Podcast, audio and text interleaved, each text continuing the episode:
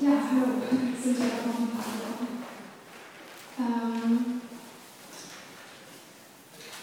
Genau, in der letzten Einheit haben wir uns ähm, noch nach wie vor mit David Gordon Whites ähm, Yoga and Practice beschäftigt und sind die ähm, vier Punkte eben durchgegangen, die ich jetzt weiter wiederholen werde. Den ersten nicht so stark, den haben wir vorletzte Stunde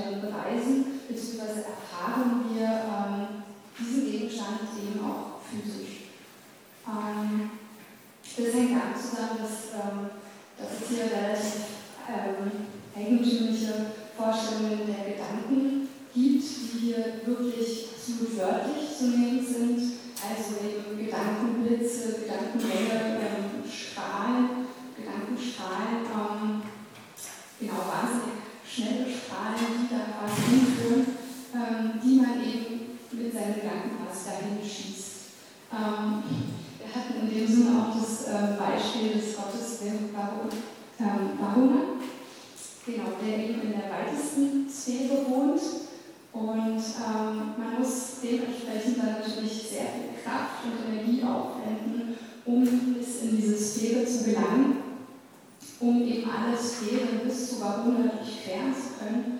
Und wenn man dann Verona also nicht erfassen kann, dann liegt das eben daran, dass die Gedanken nicht genug Kraft und Energie hatten. Also wirklich, wir haben jetzt schon das Wort erfassen genommen, also wirklich nicht erfassen kann. Genau, also auch eben genau physisch nicht erfassen kann. Also man erreicht und berührt eben auch nicht. Ähm, wenn ich es eben genau andersrum schaffe, ähm, bis dahin durchzudringen, dann eben berühre und erfahre und erfasse ich Bahuna und eben genau das, was er ist, seine Wesenheit. Ähm, indem ich diese Pfeile oder diese Blitze eben aussende oder ausschicke, verankern sie sich ähm, auch dort, wenn ich sie schicke, sodass ich mich selbst also auch aushalte. Ähm, und dies bedeutet eben auch, dass dieses Zielen der Pfeile quasi mein seelisches, mein Erstrecken, mein seelisch, meine seelische Ausweitung ist. Ähm, genau, andererseits gibt es natürlich im ganz praktischen Yoga ähm, auch diese Dehnungsübungen und man wächst und in dem Fall ist es eben auch die seelische Ausweitung. Ähm, genau, andererseits dadurch, dass ich mich eben in so einer Sphäre auch verankere, entsteht natürlich ein Bezug. Ähm, das heißt, ich verspanne mich mit den Dingen im Raum. Ähm, genau, wir erreisen uns quasi die Welt ähm, und wo immer wir eigentlich etwas tun, sind wir eben unterwegs und sind in Bewegung und verankern uns eben mit einer Sphäre und mit Ideen um uns herum. Genau, dann hatten wir weiteres, dass das ja letztlich immer dieses, hatten wir den einen Punkt, uh, the expansion of consciousness is contained to the expansion of the self to the point that one's body or self becomes coextensive with the entire universe. Also das ist irgendwie ganz klar das Ziel von Yoga, ähm, wobei eben dadurch, dass wir uns mit den Dingen verspannen ähm, und in Bezug stehen, ähm, trotzdem immer in uns selbst bleiben, beziehungsweise eben im besten Falle, egal wohin wir reisen, findet eben die Identifikation unseres Selbst mit der Welt statt. Das ist dann eben das Ziel. Ähm, des Weiteren wird auch die Aufmerksamkeit auf den Körper und seine innige Verbundenheit mit der ihn umgebenden Welt gelenkt. Hier ist auch das Atmen zu nennen. Ähm, genau, der Atem eben eine große Rolle spielt, der sich ähm, im Tod mit den Strahlen der Sonne verbindet und schließlich eben, genau, um eben schließlich in die kosmische Sphäre, Sphäre des Lichtes, also Prana, einzugehen. Ähm, und ja, man kann eigentlich sagen, dass es bei allen Reisen eben immer eine, diese letzte Sphäre gibt, ähm, die, äh, in der ich mich letztlich aber eben auf nichts mehr beziehe. Also wo ich eigentlich immer überall in Bezug stehe, in dieser letzten Sphäre stehe ich nicht mehr in Bezug. Ähm, die Sphäre ist dann eben uneingeschränkt, ähm, wo dann eben dadurch das ungegenständliche Einswerden mit der Welt möglich. Ähm, genau. Mm. Der dritte Punkt war dann eben Yoga as a Path to Omniscience. Ähm, genau, da ein sehr wichtiger Punkt ist eben, there were no limits to the places to which consciousness could go. Also äh, irgendwie ganz klar, durch dieses Reisen, ähm, wo man eben seine Gedankenstrahlen aussendet, aber gleichzeitig natürlich auch physisch hinweist, bleibt einem ja letztlich kein Ort mehr unerschlossen. Ähm, Im besten Fall kann man jeden Ort bereisen. Also hier zum Beispiel als Vergleich der sitzende Buddha, der eben, dem es sitzend möglich ist, letztlich in die Zeiträume und in die Welträume überall hinzureisen und alles zu erfahren. Und ähm, genau, und eben wirklich alles zu erfahren und dadurch gelangen natürlich auch zu dem all, ähm, ja, zu dem umfassenden Blick. Ähm, unser Geistesauge kann so alles sehen, ist allumfassend. Ähm, wir können ja eigentlich irgendwie von diesem God-Eyes View sprechen ähm, oder wie White es eigentlich formuliert hat, von ähm, Buddha-Eye oder vom Divine Eye, also von diesem göttlichen Auge auch. Ähm, nichtsdestotrotz war es halt relativ fraglich, ob irgendwie so eine Beobachtungsposition überhaupt möglich ist, denn ähm, genau so eine unbeteiligte Beobachtung ist ja eigentlich ja, kaum möglich, da man ja irgendwie immer automatisch eben in Beziehung in Berührung mit den Dingen steht. Genau, das haben wir dahingestellt. Ähm, als vierten und letzten Punkt hatten wir Yoga as a technique for entering into other bodies, generating multiple bodies and the attainment of other supernatural accomplishments. Ähm, genau, also hier geht es vor allem darum, dass, ähm, dass wir Körper nicht nur oberflächlich bereisen, sondern bis Innerste ähm, reisen und gelangen. Hm, White unternimmt hier den Vergleich zur griechischen Strahlentheorie. Ähm, äh, wenn ich also etwas wahrnehme, dann ähm, tastet die Strahlung meines Auges äh, diesen, diesen Körper, diesen Gegenstand quasi ab. Man kann sich das vorstellen, ungefähr wie Laser. Und ähm, diese Form wiederum, die sich eben aus ergibt, wird als Information zu uns zurückgeschickt. Ähm, und quasi zuerst ins Auge, dann eigentlich irgendwie ans Gehirn und letztlich eben ins äh, Innerste. Und ähm, genau, und so kann ich dann eben erkennen, bzw. wiederum erfassen, ähm, was das ist, worum es sich da handelt. Ähm, das bedeutet eben auch, dass wir über die Reflexion der Oberfläche der Dinge, der Körper, der Gegenstände ähm, eben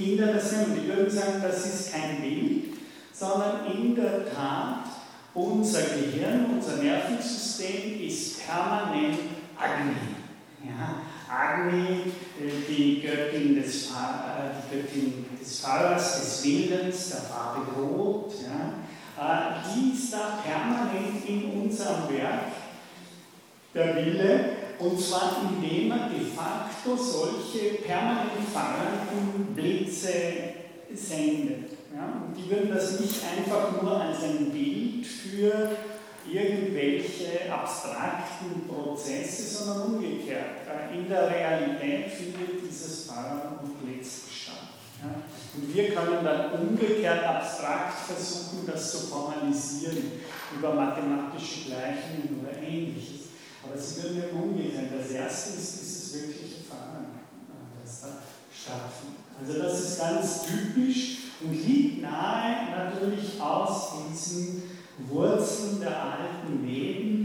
Sie das haben wir ja hier in dieser Vorlesung jetzt nicht gemacht, es wird ja, wie Sie wissen, inzwischen äh, Yoga Sutren sind zwar nicht von Estern, aber sie sind natürlich nicht die älteste Tradition, die wir finden. Seit ca. 400 nach Christus während der Rigveda ca. mit 1500 vor Christus, also fast 2000 Jahre nochmal vor dem, also mehr oder weniger die Sutren sind in der Mitte zwischen unserer Zeit und dem Rigveda.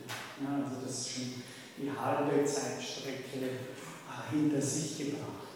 Und wenn Sie die Hymnen, also die ältesten Veden sind ja in hymnischer Form geschrieben, da haben Sie solche Bilder und da bekommen Sie mit, dass nicht nur die griechische Philosophie für uns prägend ist, sondern dass in der Weltsprache sehr viel dieser archaischen Mythen in uns noch sprechen über sprachliche Prägungen, die wir haben.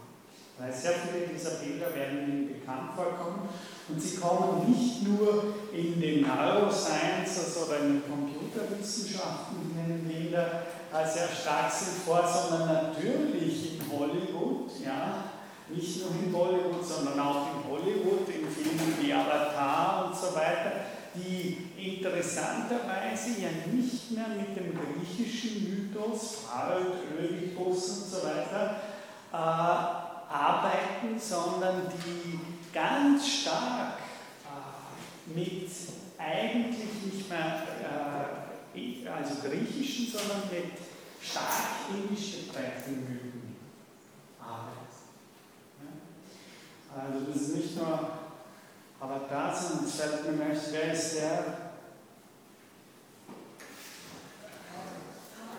Matrix natürlich, genau. Matrix und all diese Filme arbeiten natürlich ganz, ganz stark mit äh, Bildern, die ganz stark aus der indischen Archaik kommen. Ja?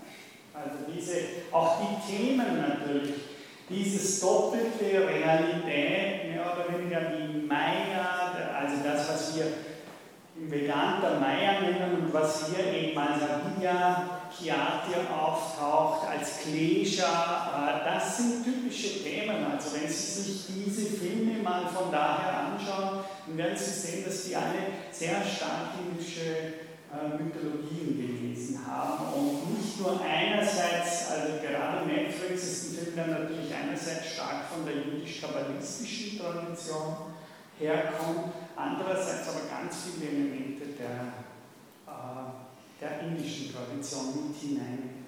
Und das ist eine sehr interessante, finde ich, Kulturbewegung, denn wenn Sie vor 100 Jahren angeschaut haben, eben Sigmund Freud, natürlich die deutsche Klassik, überhaupt natürlich äh, Idealismus, deutscher Idealismus, dass sich ja explizit alles als Renaissance in der griechischen Kultur verstanden hat. Ja?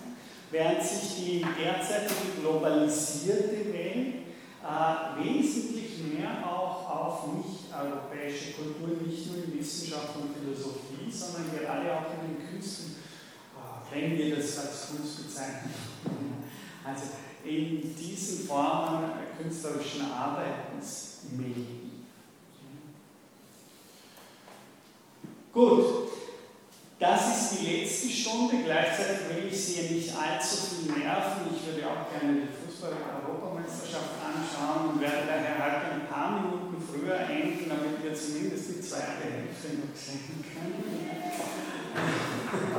Also, in dem Sinne hätte ich nur diese letzte Stunde, ich habe Sie ja gebeten, dass Sie sich äh, die Dalsten Sachen einmal durchlesen.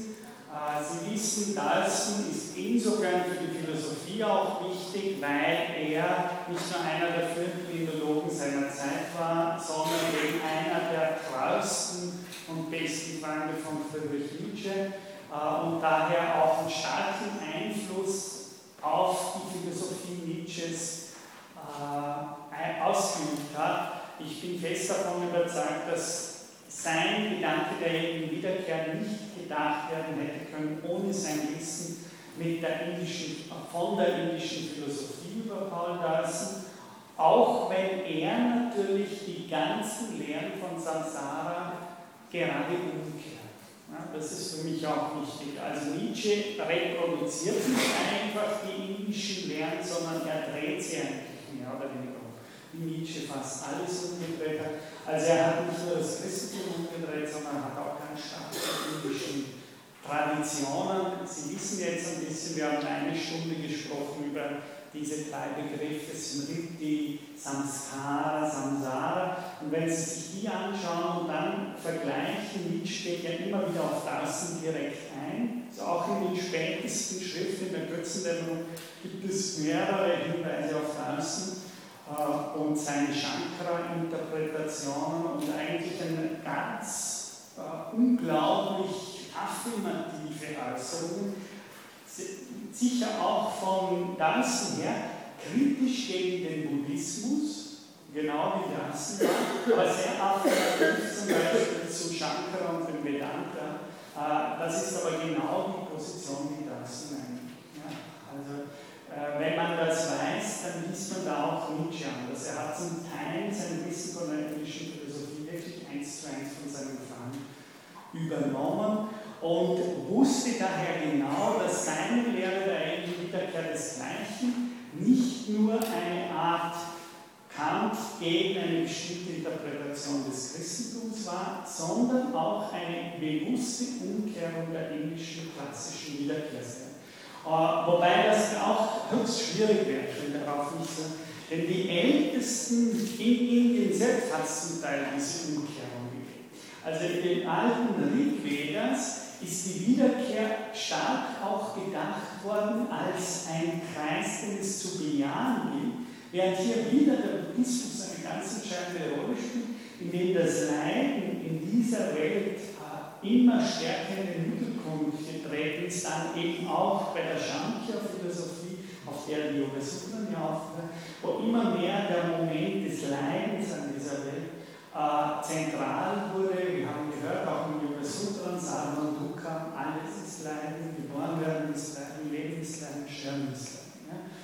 Ja? Äh, das hat es im Ringleiter so noch nicht gegeben, ja? sondern da war in gewisser Weise eher Nietzscheanische Theorien, dass es weniger geht aus dem Kreislauf der Welt und der Zyklen heraus sich zu katapultieren, katapultieren, sondern eher im Sinne von Nietzsches großer Affirmation in diese Zyklen hineinzugehen.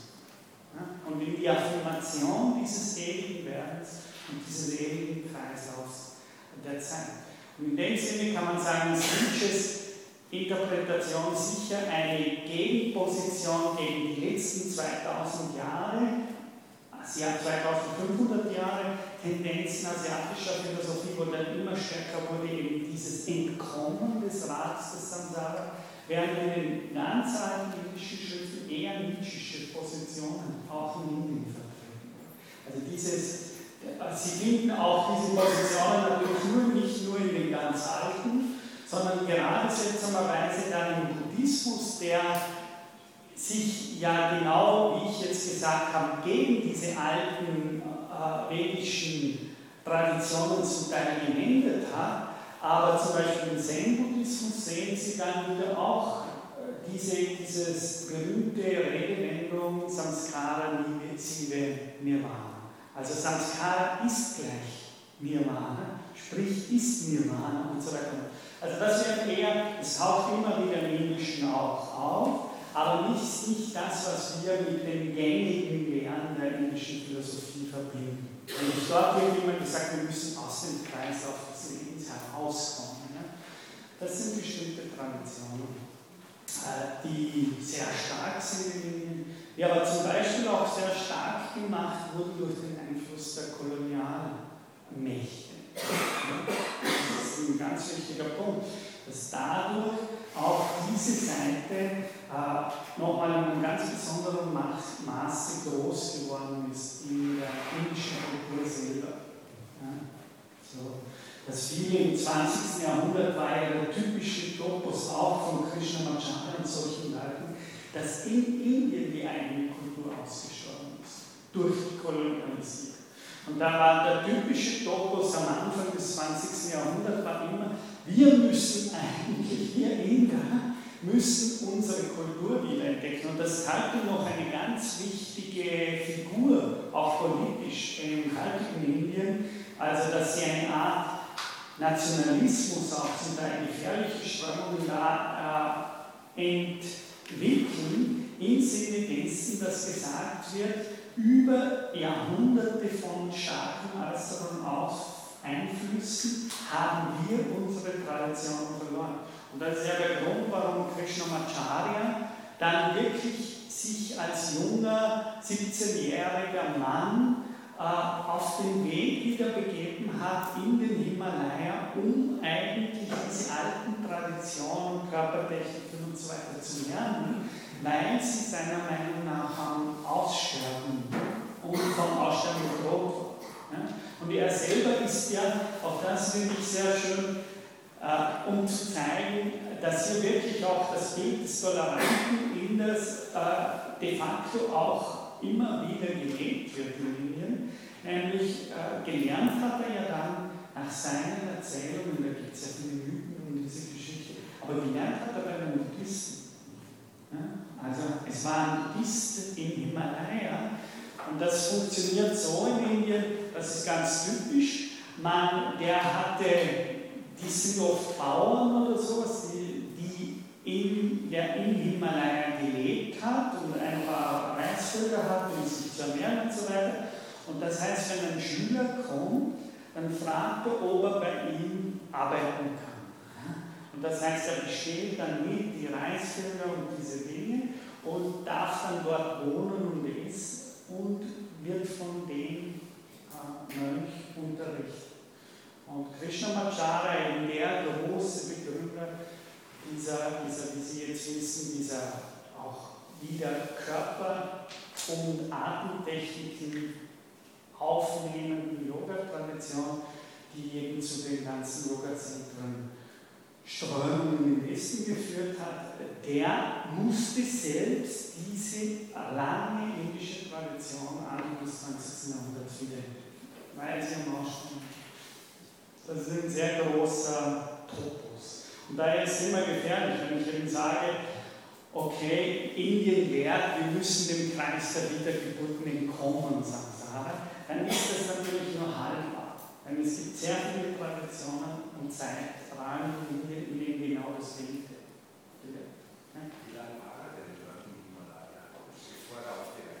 Typisch sind, ich weiß es nicht ganz genau, aber ich nehme an, er hat ja so, das sind natürlich auch viele Legenden da, die typischen Lehrzeit sind sieben Jahre. Das heißt, er ist dann, ich nehme an, ich müsste aber nochmal nachlesen, ob es wirklich nicht, kann es nicht garantieren, aber ich würde auch sagen, ich hätte das in Erinnerung, sieben Jahre und dann wird er als Brahmane ja geschickt, um eine Familie zu gründen. Ich habe Ihnen ja schon gesagt, im Unterschied zum Buddhismus ist die hinduistische brahmanische Tradition keine Klostertradition, sondern der, macht dann sieben Jahre lang die, die Übungen. Äh, Es gibt 64 traditionelle Übungen, es gibt dann, glaube ich, 256, die verloren gegangen sind und und und. Also da gibt es ganz viele Zahlen ich glaube, er hat 150 oder sowas sagt er. Aber ich kann sage das jetzt aus dem Gedächtnis, also das ist nicht, äh, müsste ich selber nachlesen. Aber circa in diesen Bereichen ist das so, hat er dann Übungen äh, gelernt und ist dann selber zurückgekommen, hat eine Familie gegründet, wie ihm gesagt wurde, und war dann eben Yoga-Lehrer bei Meißen. Und dort hat er begonnen, Schüler auszubilden. Und wie wir gehört haben, eben diese Schüler sind großteils die großen Lehrer im Westen, äh, der unterschiedlichsten, also der drei vor allem wichtigsten und weit verbreitetsten Yogaschulen gewesen. Das waren junge Schüler bei ihm, die er dann trainiert hat. Ich habe Ihnen auch gesagt, dass Krishnamacharya selber dann eben, weil er einen großen Ruf hatte, ich habe auch gesagt, auch bei Krishnamacharya waren das Kriegshintergründe. Ja, also das war nicht, das war so, dass unter anderem nicht jetzt von ihm selbst, aber der Maharaja von Mysore wollte eine Elitetruppe für die Unabhängigkeit der Inder äh, gegen die Kolonialisierung, also gegen die britische Kolonialisierung. Und das heißt, wenn Sie die Bilder sehen, es gibt, es gibt ja Bilder, aber die sind nicht auf YouTube, die müssen irgendwie geschützt sein, aber sie, bei diesem einen mir nicht so, also die Heroin-Film, der Atmen Gott, der in Kinos läuft, über Krishnamacharya, der meiner Meinung nach ein halbguter Film ist, wenn ich sehr äh, wohlwollend urteile. Aber äh, es gibt einen, da gibt es zum Beispiel die einen Bildsequenzen, wo Sie ihn sehen und wo ganz klar ist, dass er hier in der Tradition äh, der Kriegerkaste äh, auftritt und dass der Maharaja von Mysore eben grundsätzlich das als eine Art Elitegruppe für die Unabhängigkeitsbewegung verstanden hat.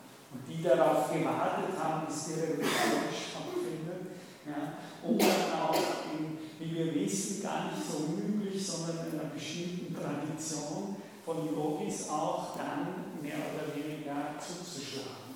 Wahrsten Sinne des Wortes mit ihren äh, eigenen Elitetechniken, also sozusagen Cobra-Gruppe in, in indischer Weise. Aber das ist sehr klar, weil äh, das sind natürlich auch sehr stählerne Theorien. Und es gibt natürlich, auch das darf man nicht verleugnen, äh, dass die damals einen ziemlichen Austausch hatten über die Jan-Turmbewegungen, äh, die ja auch in einem großen Umfeld des Nationalsozialismus waren, ja, also für das 20. Jahrhundert. Nochmal, der Nationalsozialismus war eine Jugendbewegung auch. Ja? Das war Freikörperkultur, das war Befreiung von der, von der Katholizismus natürlich ganz stark. Das waren ganz viele Junge, die, die einerseits stark auch natürlich über sexuelle Befreiung, es nicht nur in den 68er gegeben, sondern das war einerseits ganz stark auch über Körperkulturen funktionieren. Das heißt einerseits äh, über diese für uns ja sehr lächerlichen Softporno-Geschichten, also diese FKK-Kultur, die da aufgekommen ist als Revolution. Und auf der anderen Seite natürlich auch die Turngruppierungen, die eine nicht unwesentliche Rolle gespielt haben. Gymnastik, äh, Körperkultivierung. Auch natürlich, denken Sie dann, als ich in Indien war, äh, in, in New York war und äh, da haben wir einen Film gemacht mit Robin Kelly, das ist einer der berühmtesten Professoren für, an der Columbia für Afro-American Studies und da hat er immer gesagt, man kann ja diese ganzen Disco-Bewegungen und dieses ganze Bedürfnis, den Körper zu bewegen ja, und zu befreien, das kann man nicht denken ohne die starken Disziplinierungsmaßnahmen, denen Sie zum Beispiel in der Arbeitswelt oder an den Universitäten ausgesetzt sind. Ja? Das heißt, Sie müssen das ja immer so sagen. Also auf der einen Seite sind mich gezwungen, hier stillzusetzen und diszipliniert äh, nur äh, zwei Drittel meines Körpers zu verschweigen und zu verstecken, wenn Sie da sitzen und ein bisschen hören und schlafen und äh, daher dieses, dieser unheimliche Drang des Körpers, sich am Abend einfach zu beschreiben, ähnlich wie er sagt natürlich in den ganzen Bluesbewegungen der afrikanischen Musiker, in denen dann, nachdem sie 16 Stunden am Feld gehackelt haben, äh, dann eben diese, diese tänzerische musikalische Befreiung äh, in der Melancholie ihrer Lieder zum Vorschein gekommen und so muss man sich das auch ein bisschen denken, da von diesem Freikörper-Gymnasium. Da ist es anders. Nämlich, das ist auch eine bestimmte Befreiung von einer disziplinierenden Geistkultur, die damals ganz, wenn Sie schauen, Sie sich Husserl ja, da finden Sie den Mann, den Lernenden im Frack. Ja, der hat den Frack, der hat die Haltung, der hat Ehrwürde, ja, so wie er ausschaut, so wie er sitzt, so wie er sich hielt, und der stundenlang über die Gebung eines Briefkastens sprechen kann.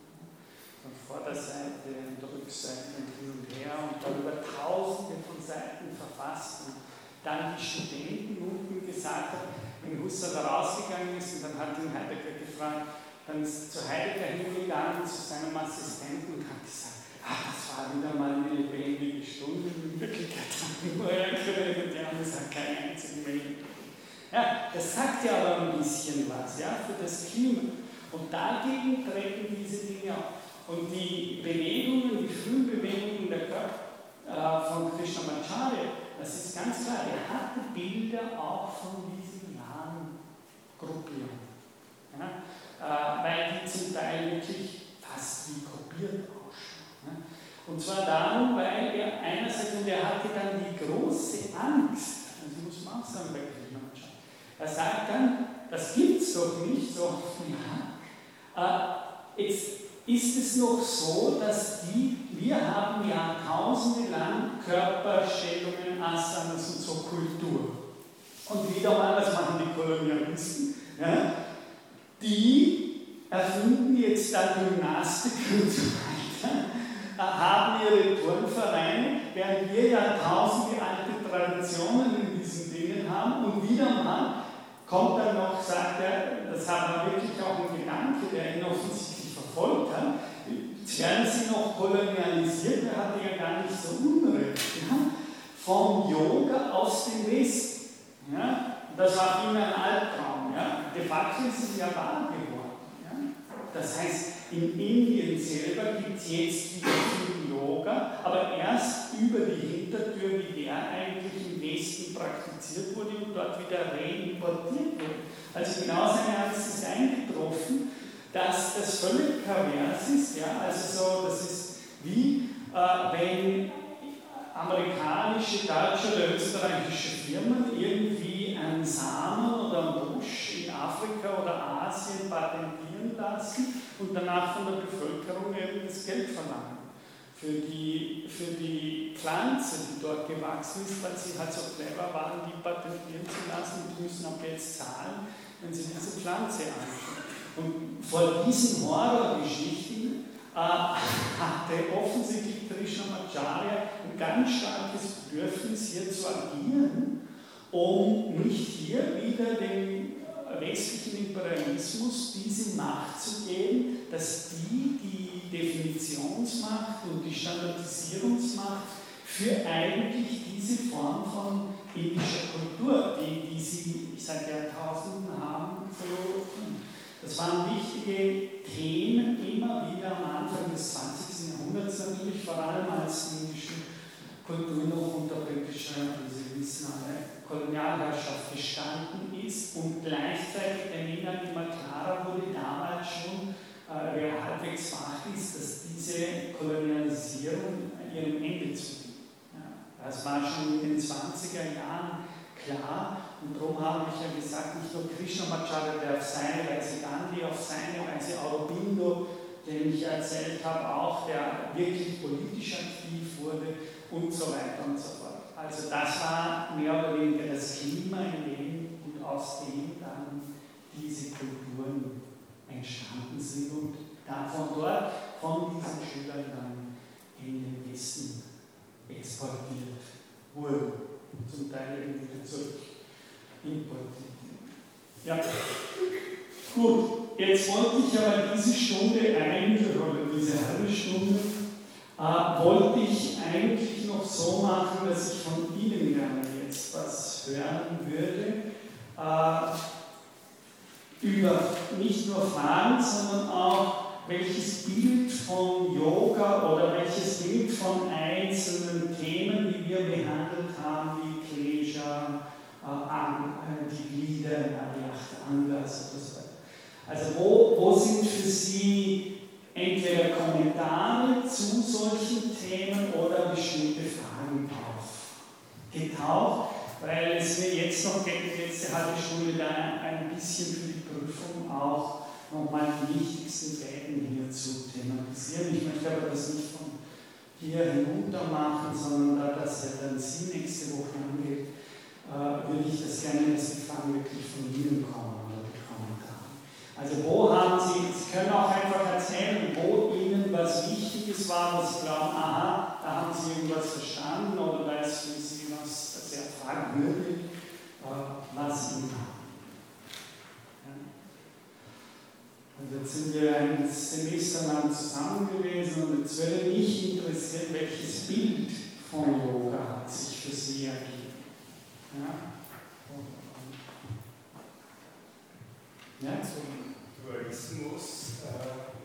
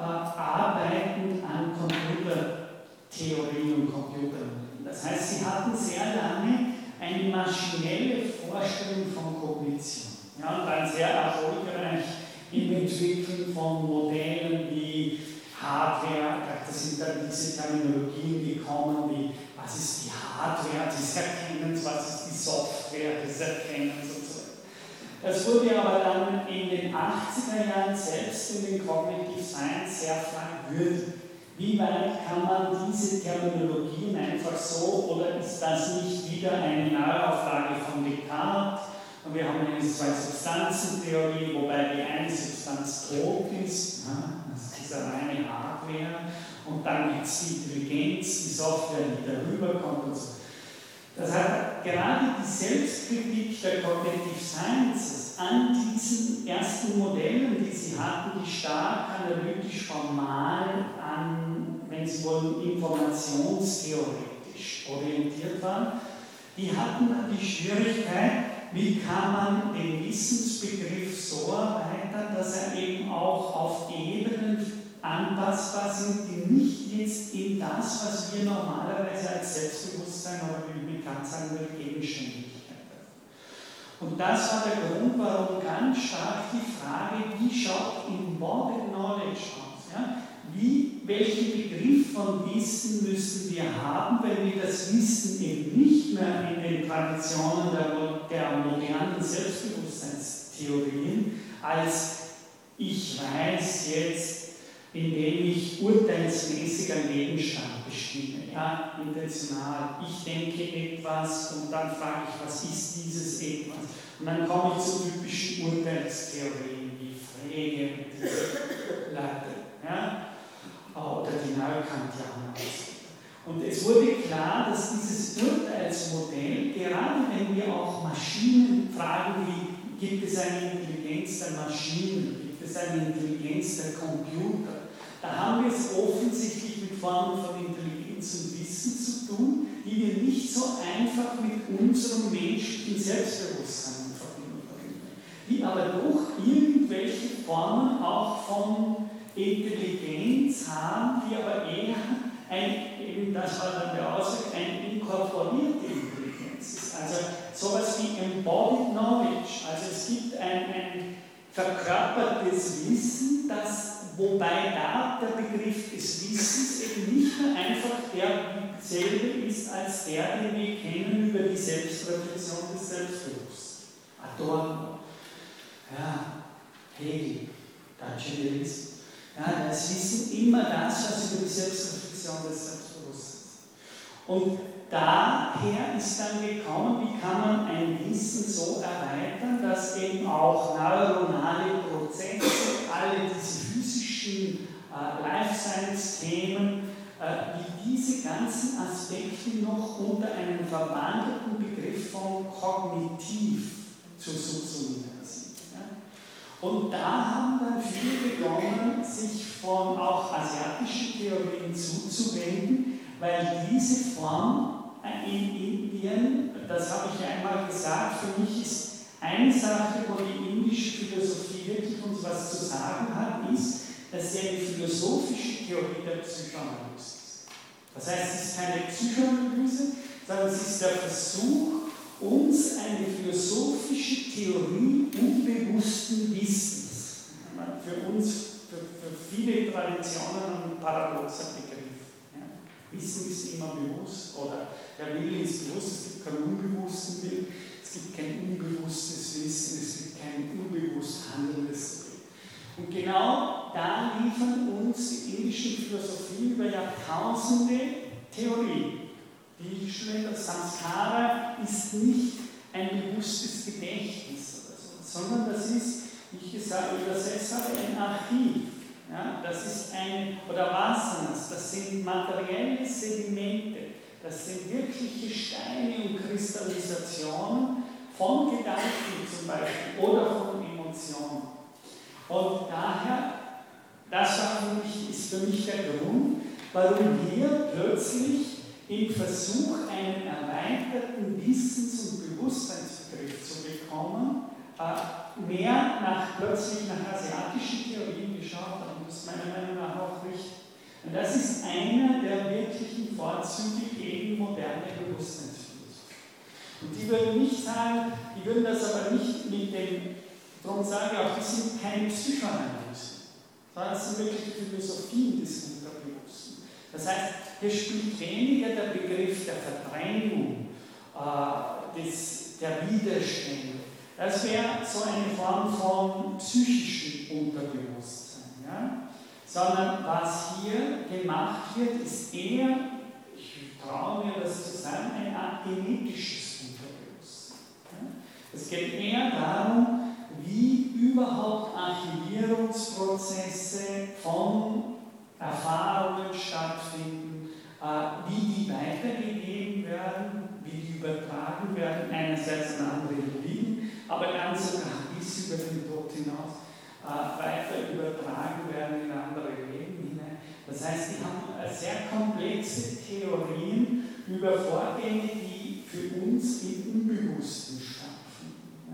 Und das haben die aber immer als ein elementarer Teil von einem erweiterten Begriff von Bewusstsein. Darum sind Traum, Schlaf, äh, vegetative Prozesse, All diese Prozesse sind ein elementarer Bestandteil ihrer Bewusstseinsphilosophie.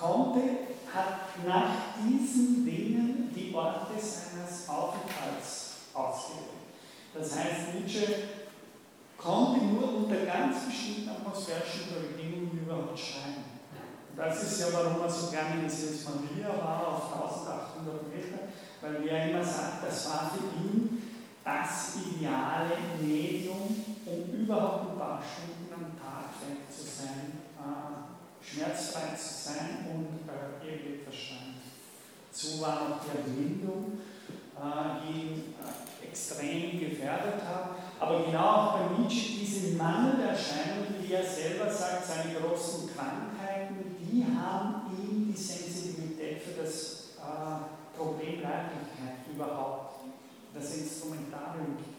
Dass Nietzsche der Leitphilosoph wurde, hatte ganz stark damit zu tun, dass er einfach einen Leib hatte, der verwünscht und er als Überlebensstrategie mehr oder weniger angewiesen war, irgendwie mit diesem Mangel.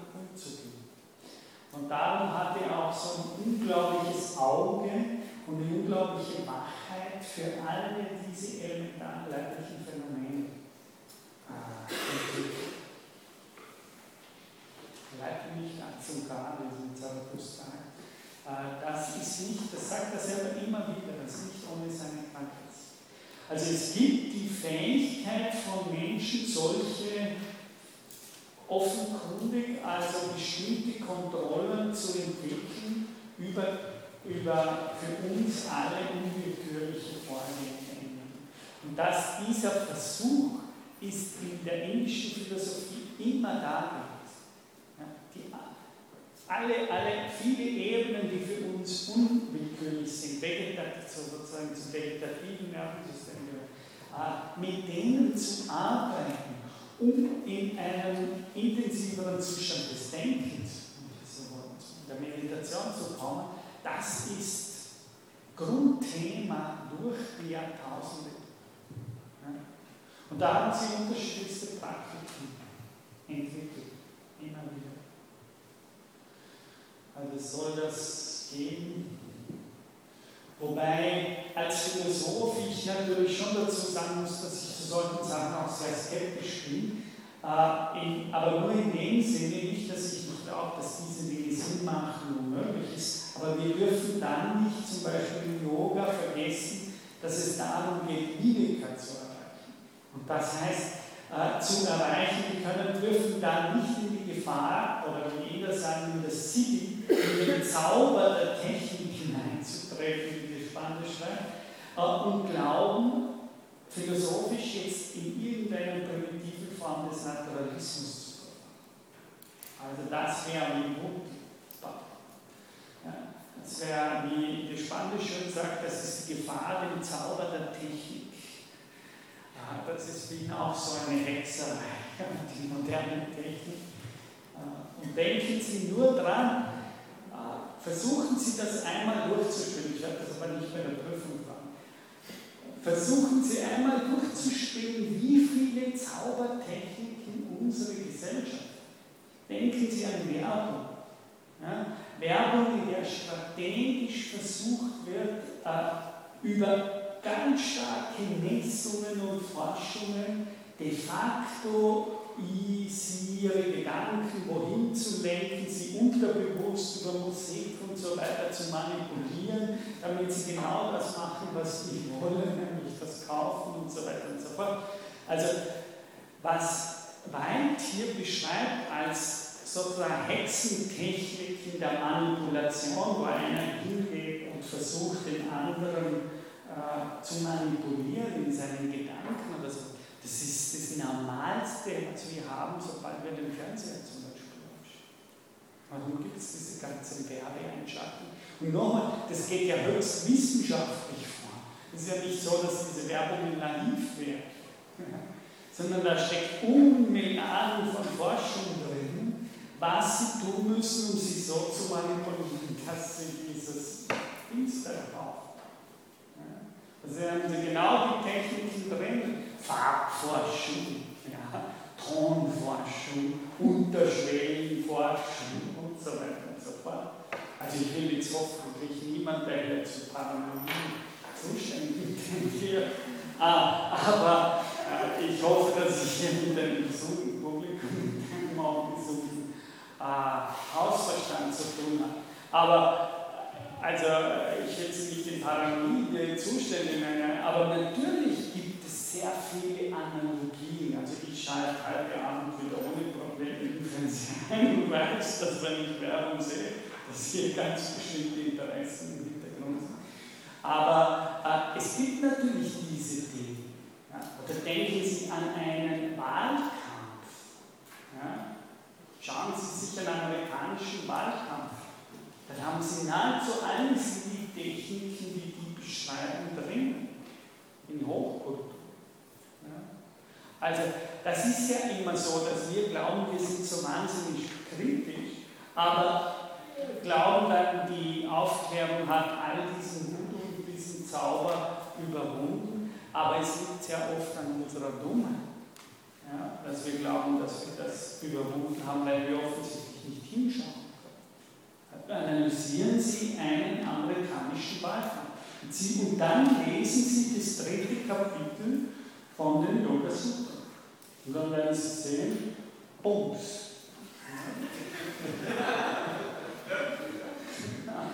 Das sind, das sind äh, ganz, ähnliche, ganz ähnliche Strategien da.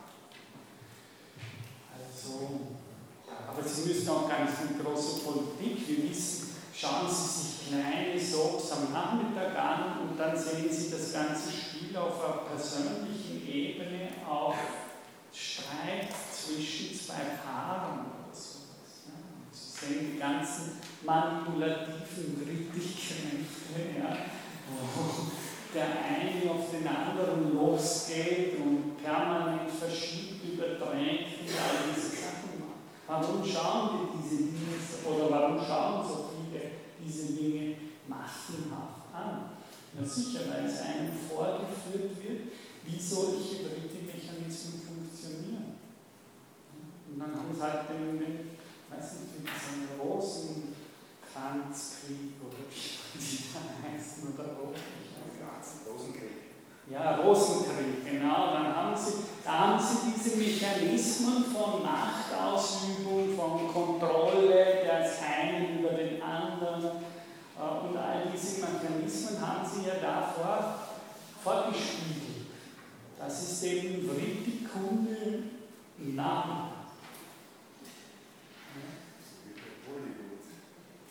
Natürlich, wie ein guter Leben, das ist klar. Hollywood funktioniert nur so. Ja? Hollywood ist eins zu eins, aber darum funktioniert es ja massenhaft. Ja? Weil im Hintergrund all dieser Boulevardgeschichten steht ein Mythos. Ja? Und die sind eins zu eins nach mythologischen Prinzipien auf. Also wenn Sie, wenn Sie Bollywood, schauen Sie sich 20 Bollywood-Filme an und lesen Sie immer der Wendy Yoga Sutra. Ja? Dann werden Sie sehen, das ist die hunderttausendste Variation der Variation von den fünf Frittis und hin und her. Und die Leute kennen das ja nicht.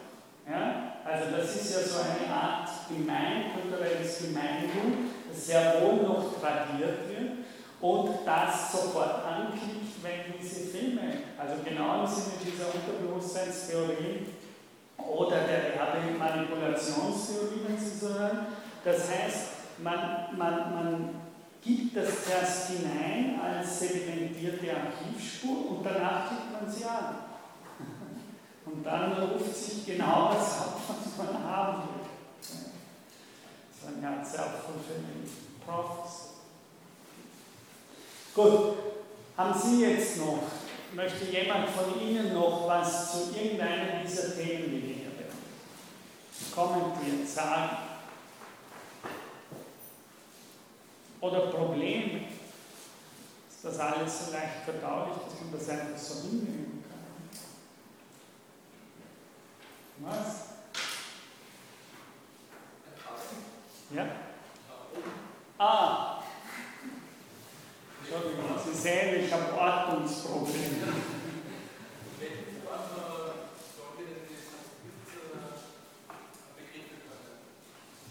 Ja, ich habe Ihnen gesagt, also die wichtigsten 20, 30 Termini sollten Sie einfach können. Sie müssen sie aber nicht in Sanskrit schreiben können. Ja, also Sie müssen, ab und zu ist halt toll, wenn Sie nicht nur Unwissenheit sagen, sondern Sie wissen auch, dass das Avidya.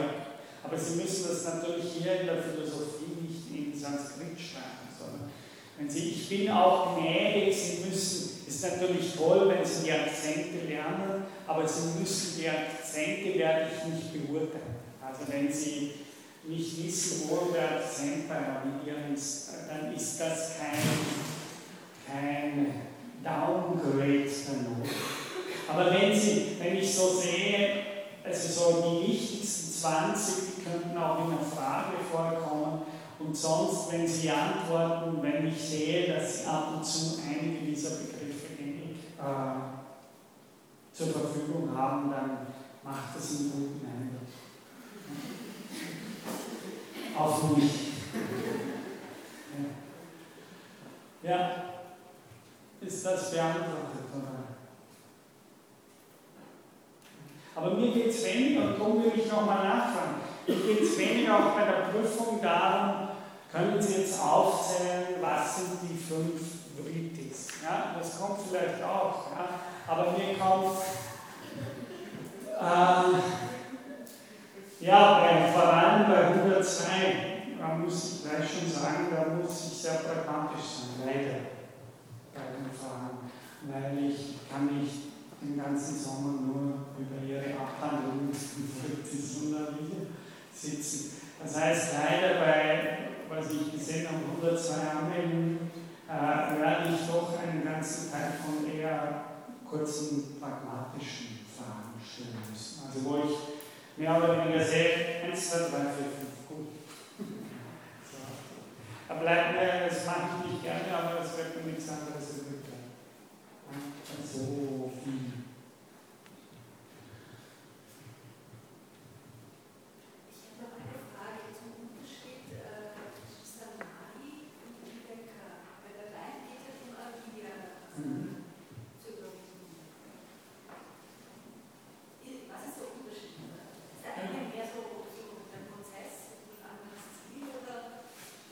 Genau, was würden Sie sagen, nicht nur ich glaube?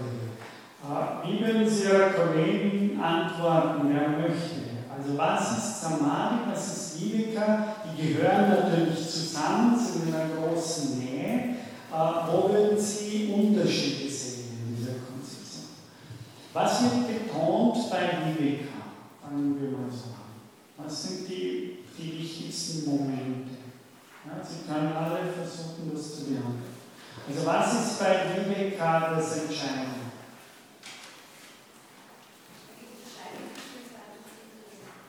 Ja? ja? Ist diese Unterscheidung zu denken? Was ist das für eine Art von Unterscheidung?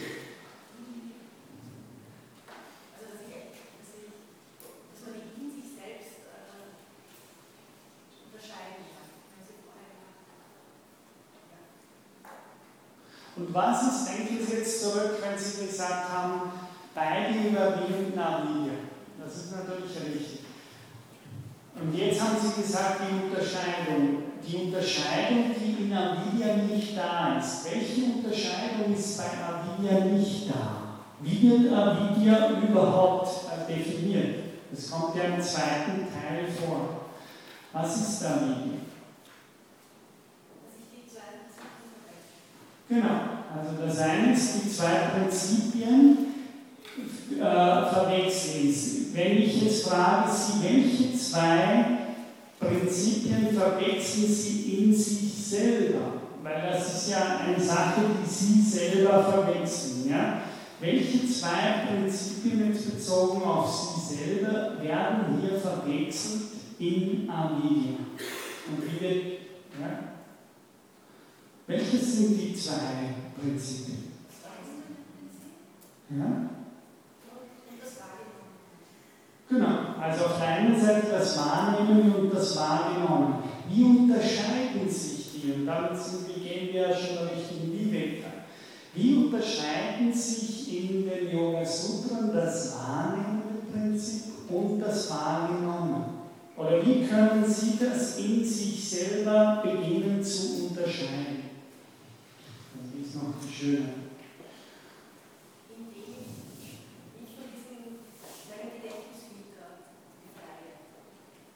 Von, vom Gedächtnis?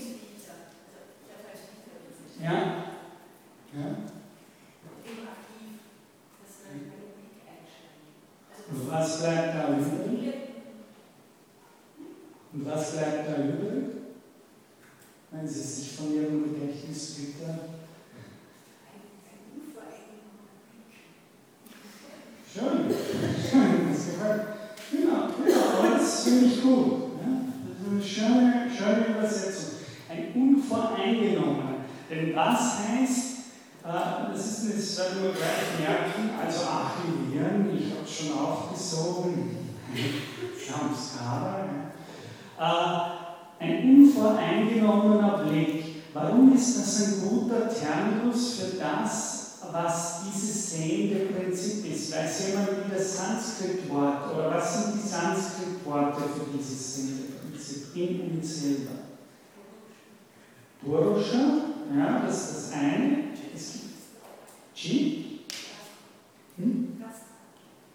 Drashta, also Drashta, Purusha, Chit, es gibt noch ein viertes Wort, das in den Yoga Sutren für dieses Sinn. Die wahre Selbstnatur, was heißt das? Oder die wahre Selbstidentität. Svarupe. Zwar ist immer das Selbst und Rupe ist die Form, die, die wahre Selbstform. Ja, aber das ist natürlich schwierig, wenn man es wörtlich macht, weil das ja die Mehrheit dann ist. Also das Guna, äh, Nirguna, also ohne, ohne die materiellen Eigenschaften, daher die Mehrheit. Ja. Shunya Guna. Also es war Rupe. Jetzt Okay, jetzt haben wir diese vier Termini. Das sehende Prinzip ist der Purush. Was heißt, wer weiß jemand noch, was Purush ist, wenn man die Wörter von der Etymologie durchgehen? Was heißt Purusha vom Wort her? Hm? Ja, wird oft mit Geist übersetzt. Vom Wort her heißt es eigentlich, die Upanishaden verwenden das einmal, der, der in der Stadt wohnt, der Mensch. Der Mensch wird auch sehr oft übersetzt. Ja? Der in der Stadt, der, der, und der, der in der Stadt wohnt, heißt der, der in Prakriti wohnt. Ja? In der Vielheit der Erscheinungsformen. Und da drinnen wohnt dieses sehende Prinzip. Das wäre der Purusha. Jetzt will ich noch der zweite Terminus war welcher? Chit.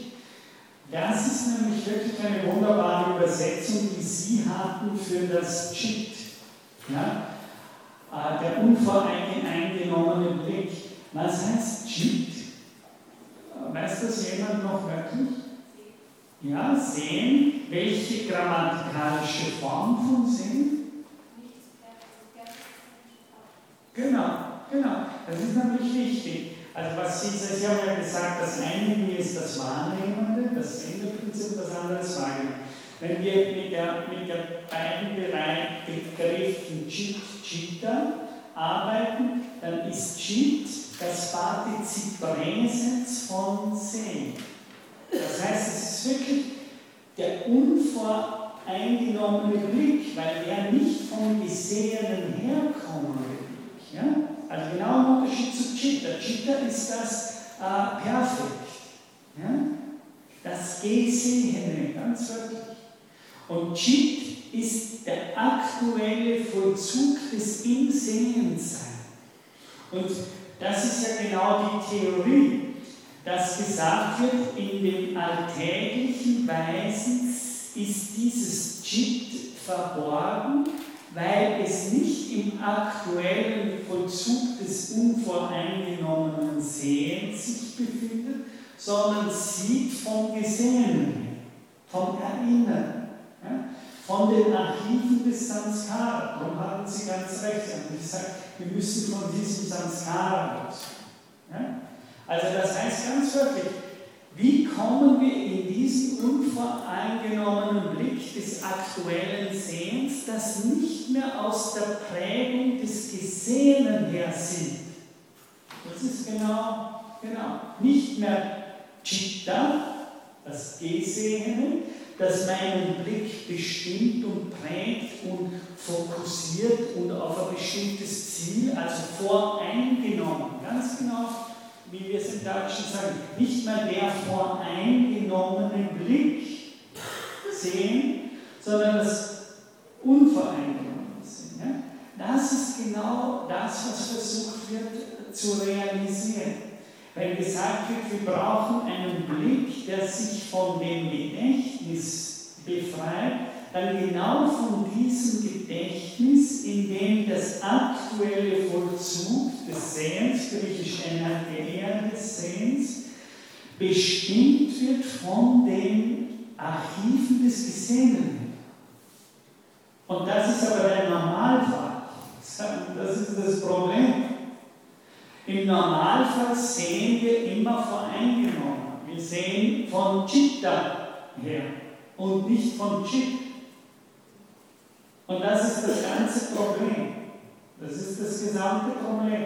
Das heißt, im aktuellen Sehen sieht das Gedächtnis und sieht die Vergangenheit. Das ist das, ist das ganze Problem. Und wenn ich Viveka sage, dann ist es der Versuch, wie kann ich diese Differenz mir wieder in Erinnerung. Diese Differenz zwischen dem aktuellen Vollzug des Sehens aus der unvoreingenommenen Leerheit her und dem Samskara, dem Archiv des Gedächtnisses, das sich einmischt, sobald ich sehe im Normalfall. Wie ich gesagt habe, schauen Sie, die Werbung arbeitet ja gerade mit dem. Ja? Es wird so lange gesehen und wieder und wieder. Und Sie haben den Lutz und dann kommt er schon wieder und dann kommt er wieder und nach, nach Zeitpunkt kommt er wieder und vor Zeitpunkt kommt er auch. Und wieder. Es gibt ja genaue Theorien und Messungen und Untersuchungen, in welchen Abständen man das Gesehene so oft sehen muss, dass man sich dem nicht mehr entziehen kann, nämlich dass es sich so eingeschrieben hat in das Gesehene, im Sinne des archivierten Erinnerten, dass es irgendwann automatisch von selbst sich hochmeldet. Ich höre dann die Musik, ah, Lutz. Und genau das wollen sie. genau das. Ich kann ja gar nicht im Normalfall anders. Ja? Ich höre irgendeine Melodie und flutsch. Und genau diesen Link, diese Verbindung wollen sie herstellen. Und zwar so, dass das nicht mehr über Notens Akt, aha, ich sehe da irgendwas, sondern automatisch funktioniert. Und damit klickt das. Und damit sehe ich das jetzt immer vom Gesehenen.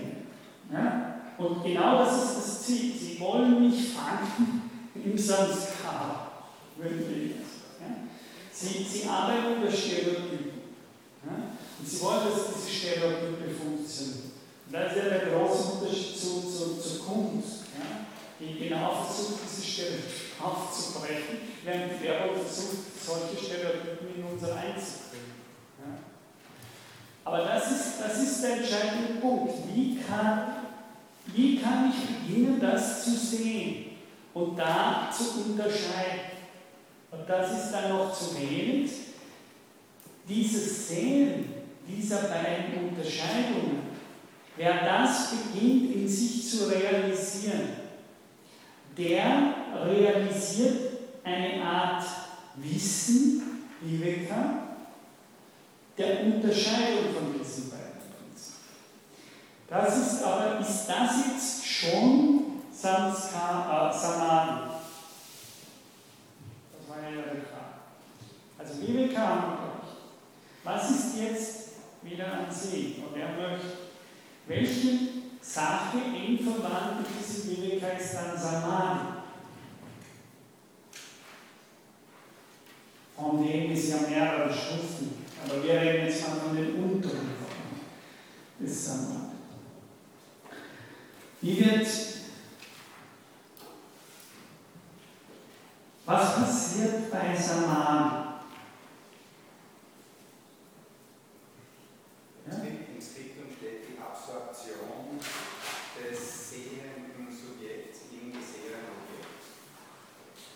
Genau, das ist die eine, die eine Sache. Wir haben ja drei, nein, nein, das ist, das ist Sie vertauschen jetzt Samadhi mit äh, Samyama. Ja, gut, das war ein guter Ding für ihn. Was ist der Unterschied zwischen Samyama und Samadhi?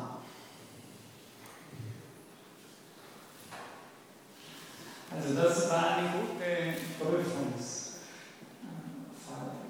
Samyama sind die letzten drei Stufen, die, die passieren. Genau, die letzten drei Stufen der acht Angas. Ja, und das letzte der drei ist Samadhi. Ja, aber wie heißen die drei? Genau, Dhyana, Dharana und Samadhi. Das heißt, wir haben drei Glieder, die eigentlichen inneren Glieder von den acht Angas. Die drei inneren, wie sind die drei Meditationsstufen von Dharana, Dhyana, Samadhi? Ja? Äh, wie unterscheiden sich die drei? Was ist Dharana, Dhyana, was ist Samadhi? Dharana? Ja? Lassen die anderen noch ein bisschen. Also das eine ist Konzentration. Was heißt Konzentration? Wie, wurde das in, in, auf der Folie so beschrieben? Was ist Konzentration? Wir haben ja ziemlich klare Vorstellungen. Also das erste Samyama. Hm? Genau. Also das heißt einen stabilen Kontakt zum Gesehenen. Samyam, also einen stabilen Kontakt zu einem äh, Objekt oder dann in den hohen Stufen von, von der gegenstandslosen Lehre. Also einen stabilen Kontakt zu einem äh, Objekt einnehmen. Und was ist daran? Genau. Es heißt jetzt sozusagen nicht nur den Kontakt aufnehmen, sondern Ekagrata. Also das heißt, den Kontakt halten können in einer Einbüchtigkeit. Und wo, was passiert damit mit dem Rest in dieser Form von Konzentration? Wenn ich halten kann, einbüchtig in Kontakt bleiben kann, ich blende damit gleichzeitig die Zerstreuungen und die, die sozusagen die Anziehungen von den anderen Objekten aus. Das ist wichtig. Das heißt, die Pfeile, wenn Sie sich das Diagramm anschauen, die, die anderen lenken mich nicht mehr ab. Ja, ich sitze zum Beispiel wo, das gibt auch, und draußen ist Straßenlärm, aber ich bin so vertieft in meine Sache, dass dieser Straßenlärm mich gar nicht mehr ablenkt. Ich bin dabei, dabei, von der Sache absorbiert zu werden. Ja? Und was ist dann Samadhi, die dritte Stufe?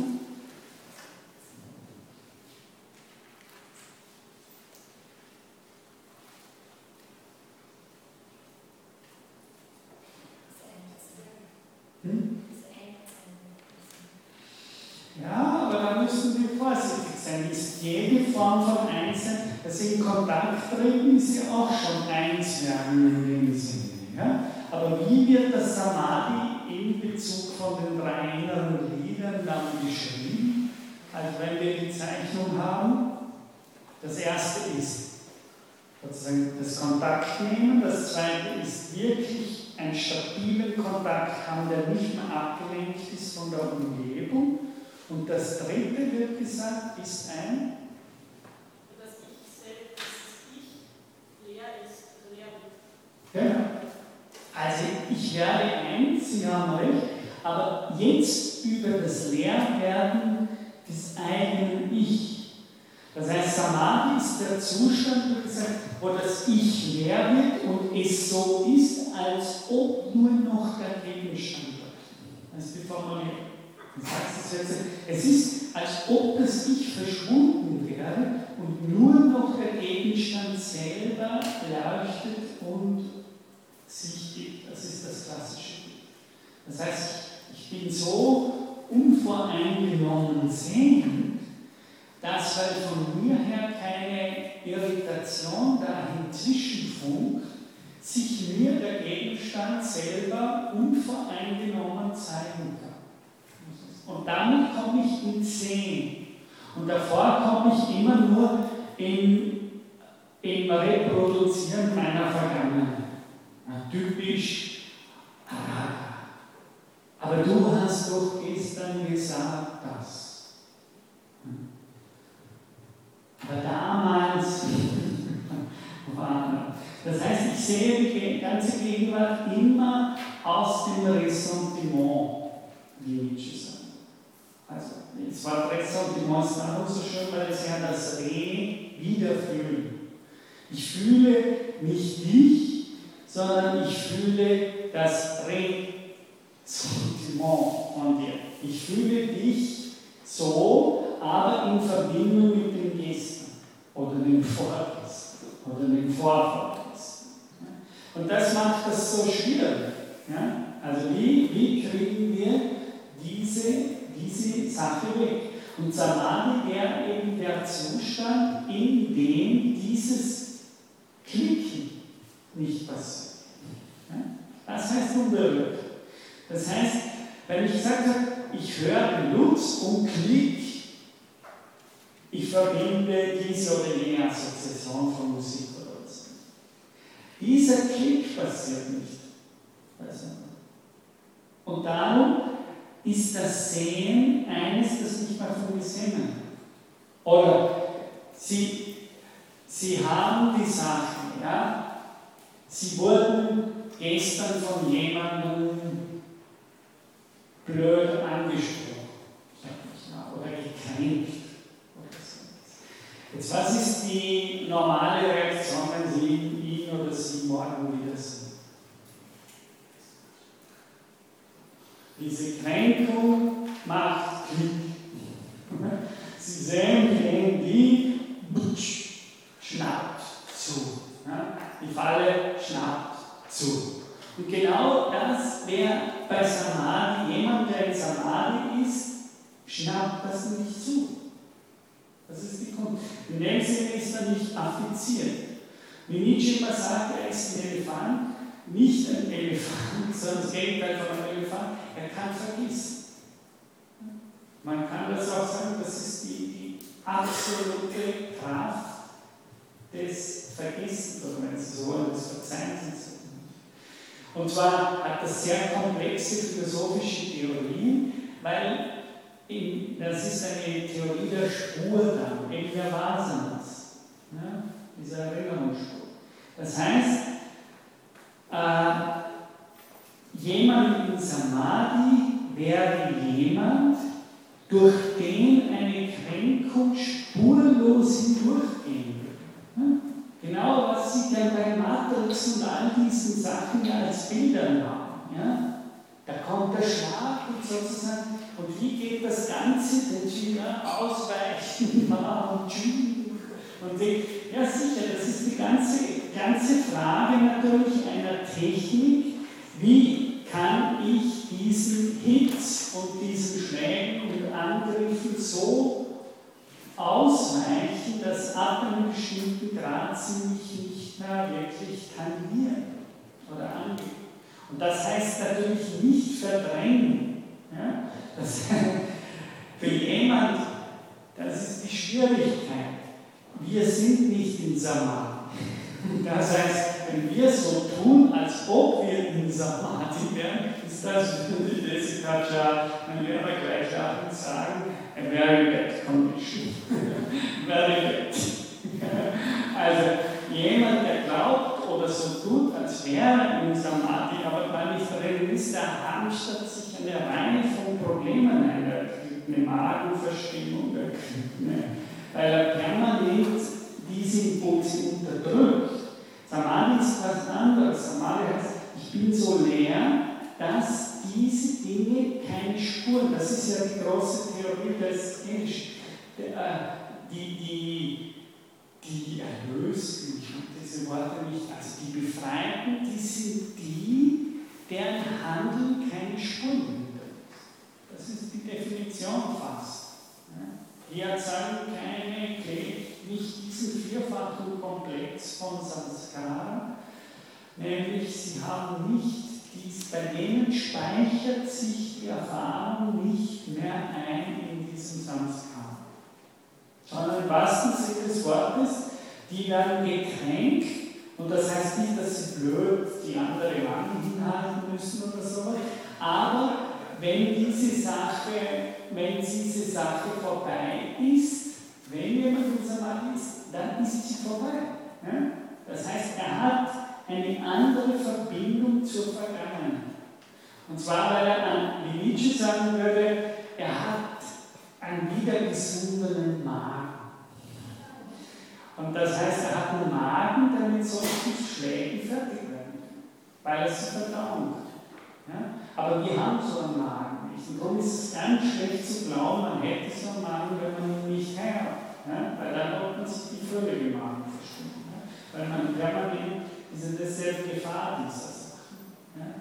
Dass man dann diese in weiß gekleideten Yogaschüler, die äh, sich von nichts mehr äh, irgendwie äh, angehen lassen wollen und so tun, als ob. Ne?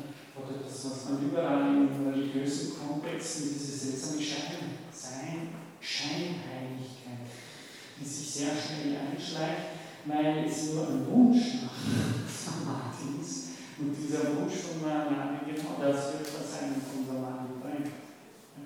Also das ist mir wichtig zu sagen, auch hier, wenn ich vorher gesagt habe, ich hoffe, dass hier kein paranoiden Latte hat und dann vor der Werbung anskriegt und sie den Fernseher anschaut. So sage ich das jetzt auch in dem Sinne, dass ich sage, äh, diese Form von Samadhi ist das, was ganz am, ganz am, ganz am Ende dieser Praktik gesagt wird, was möglich ist. Ja. Aber es ist es gibt einen sehr schönen Film, ich weiß nicht, ob ich über den mal gesprochen habe, äh, über, das war, wie hat er geheißen, so, ob man ohne, ob man rein vom Licht sich ernähren kann oder so. Am Anfang war das nicht. Äh, auch diesen Film würde ich sagen, den Film nehmen. Äh, ich würde nicht normalerweise groß empfehlen, aber es war für mich großartig, wie ich bin, äh, war das Spannendste an diesem Film für mich die kulturellen Differenzen, die hier aufgetreten sind. Ja? Und zwar war das der Versuch, kann man sich ernähren ohne einfach so vom Licht und so und ohne, dass man Nahrung und sogar äh, Getränke zu sich. Ja? Und dann war doch, sage ich mal, die, aber das ist eine schöne Geschichte, die das zeigt mit dem Stumpfsinn ja, von solchen Dingen. Äh, weil dann eben irgendwelche Befreiungsgruppen, österreichische, deutsche, da waren, die gesagt haben, okay, sie gehen jetzt hin und verordnen sich das. Das ist natürlich europäische Lebensmittel für sie. Ja. Das heißt, die glauben, wenn sie es wollen, so amerikanisch wollen wir den Weg, ja, sie müssen nur genug wollen und dann können sie das äh, realisieren. Das ist natürlich alles völlig schief geht. Also der eine macht es dann sogar für den Film, also sich tagelang äh, versucht nichts mehr zu und wird natürlich völlig schwach und muss in kürzester Zeit das Ganze abbrechen. Ja. Aber interessant für mich war weniger die schwachsinnige Art und Weise, wie das gemacht sondern eben wie das funktioniert kulturell. Ja. Es ist so tief in uns, du musst nur wollen, wer leisten will, der kann und sie glauben, sie können schwierigste Techniken, das würde ich auch nicht jeder heben sie 400 Kilo, sie müssen es nur holen. Ab und zu greift man sich wirklich nach. Ja, das ist aber auch jetzt natürlich in der Finanzkrise Griechenland haben sie mal nur 3% Maastricht-Schulden. Das ist circa, wie heben sie 400 Kilo? Ja? Weil äh, oder sagen sie, alle Europäer dürfen nicht mehr als 3% sind. Und das ist circa derselbe Satz, würde ich sagen, wie heben sie 120 Kilo. Ja? Ich behaupte, für einige Leute ist es überhaupt kein Problem. Können wir vorstellen, können 120 Kilo. Ja? Es gibt bestimmte Leute, die würden ein Leben lang kämpfen und würden vielleicht mit ganz viel Übung es zusammenkriegen, irgendwann 120 Kilo zu schwimmen. Und dann gibt es solche, die können ewig üben, die kriegen 120 Kilo nicht los. Hoch. Die werden es nie hochkriegen. Die können mit bestem Willen und größtem Versuch versuchen, die 120 sie, sie gehen mit Krankheiten und, und was immer, Kreuz gebrochen und hin und her gehen voraus. Ne? Aber nicht viel anders ist sowas wie, machen sie alle nur noch 3% Maastricht. Es werden einige sagen, okay, das können wir, und andere Volkswirtschaften können das de facto am besten hin wahrscheinlich schaffen. Und wie wir sehen, selbst Deutschland und Österreich haben es nicht können, sobald die Umstände schwieriger wurden. Ja? Also die letzten Jahre haben wir alle nicht 3%. Die Deutschen waren weit früher und die Österreicher waren auch weit früher. Ja? Aber das ist, das ist natürlich, das ist wirklich fatale Moral. Das ist Kants Verbrechen in diesen Leuten. Ja? Sozusagen zu glauben, dass Moral primär was mit gesetzlicher Regulierung zu hat. Wittgenstein ist auch natürlich ein Verbrecher. Also da gibt es ganz viele ganz viele von denen, die glauben, dass Moral primär mit sich an bestimmte allgemeine Regeln zu halten, die gibt. Die werden aber relativ bald unsinnig, wenn wir uns auf irgendwelche anderen Ebenen begeben. Also ich habe jetzt ja absichtlich Kommunist eben, aber sie zeigen natürlich irgendetwas. Und dieser Film von dem Lichtessen, das war einfach schön weil die typisch unsere Kultur, man wählt einen Weg und wir können das leisten, wenn wir es nur wollen, äh, die glauben, mit ihren fetten Bärchen sind sie da gewesen, die müssen nur fest daran glauben dann können sie auch mitsetzen.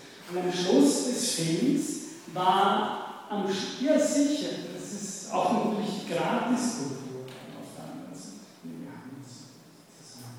Es kann ja keinen Unterschied geben zwischen den Leuten, sozusagen so wie im Supermarkt wenn er da hineingeht und irgendwas hinnimmt, äh, dann kann sich einfach das wegnehmen. Und am Schluss haben Sie gesehen, äh, taoistische Mönche, die über äh, Praxis über Stunden ja, und mit hoch, hat man gesagt, hochentwickelten und komplexen Übungen äh, gesagt haben, ja, es gibt solche Fälle, die können das wirklich. Also sie, die, die sozusagen hier offensichtlich unter höchst äh, sehr lang anhaltenden Tränen gestanden haben sich keine Sekunde angemaßt, dass sie selber verhängt werden, äh, nur von Licht und ohne Nahrung. Sie haben hingewiesen, dass es solche Fälle offensichtlich in der Geschichte gegeben hat, aber sie haben sich keine Sekunde eingebildet, dass sie selbst in ihrer Übung jemals so weit kommen, dass sie das können. Und das fand ich ein Film das Spannendste für mich, denn äh, einerseits so im T-Shirt auftauchende Freizeitkultur, wir müssen das nur wollen und dann funktioniert das auch. Und bin es natürlich alle hin, und auf der anderen Seite eine Kultur, die sagt, okay, wir können nicht mit dem allerletzten und schwersten, was ein paar Leute vielleicht sogar in der Geschichte der Evolution erreicht haben. Äh, das heißt nicht, wir können mit dem beginnen. Und das ist wirklich eine Krankheit auch bei Yoga oder solchen Techniken. Ja? Also da machen sich ja so viele kaputte Sachen, äh, weil sie können mit Samadhi beginnen. Ja? Dumme Sachen irgendwann da und Sie beim zweiten sitzen, kann ich Ihnen immer sagen, der erste Satz von meinem Yoga-Lehrer start from where you are. Aber nicht from the highest and the last and the peak. Das ist so eine seltsame Figur, die, die aber meiner Meinung nach ganz gefährlich ist. Und die Nietzsche natürlich am stärksten dekonstruiert Der gesagt hat, äh, der Idealismus, und das heißt sozusagen immer schon, das hat mit dieser eskatologischen Figur natürlich der Geschichte auch zu tun, immer schon im letzten Ende der Geschichte sein. Äh, das ist eine ganz gefährliche Figur, weil sie uns wie, wie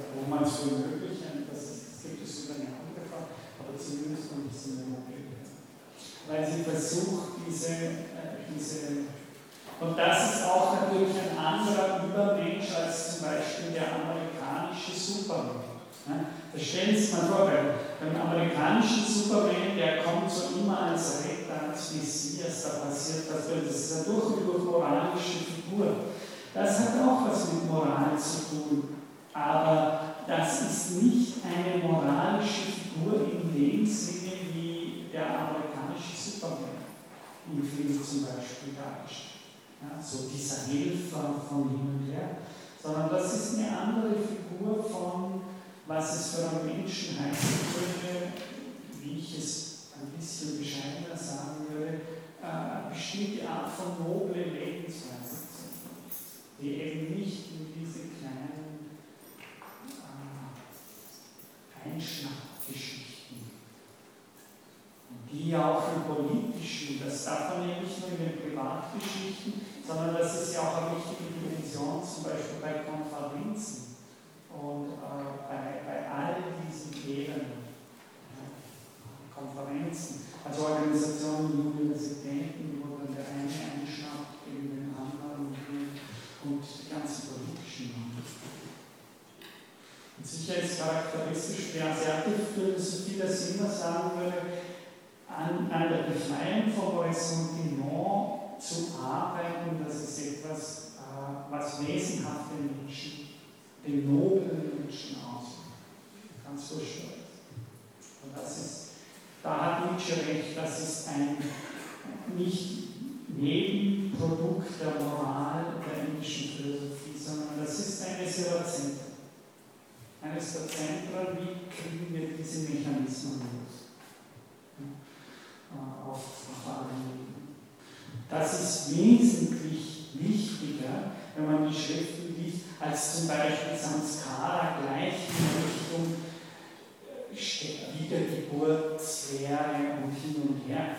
Das ist, das ist dann eine Art Konsequenz solcher Theorien.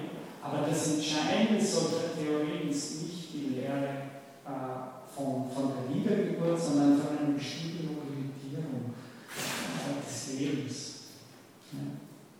Und diese, das ist, das ist sicher das Herzzentrum der ganzen Krishna äh, Samskara-Theorie. Ja, das Ja, das war ja wir so, das wollte ich eigentlich, äh, dass wir so nochmal die wichtigsten Konzeptionen für die Prüfung Gibt es von Ihnen noch? Oder drängen alle schon in die Europameisterschaft? Dann würde ich uns einfach den Freipass geben. Nein, nur. Erzählen. Warum haben Sie mich nicht viel früher? Ich sehe immer die Uhr da oben. Es ist fünf von nach. Ah, sehr gut. Okay. Also, mit diesem Fauxpas beenden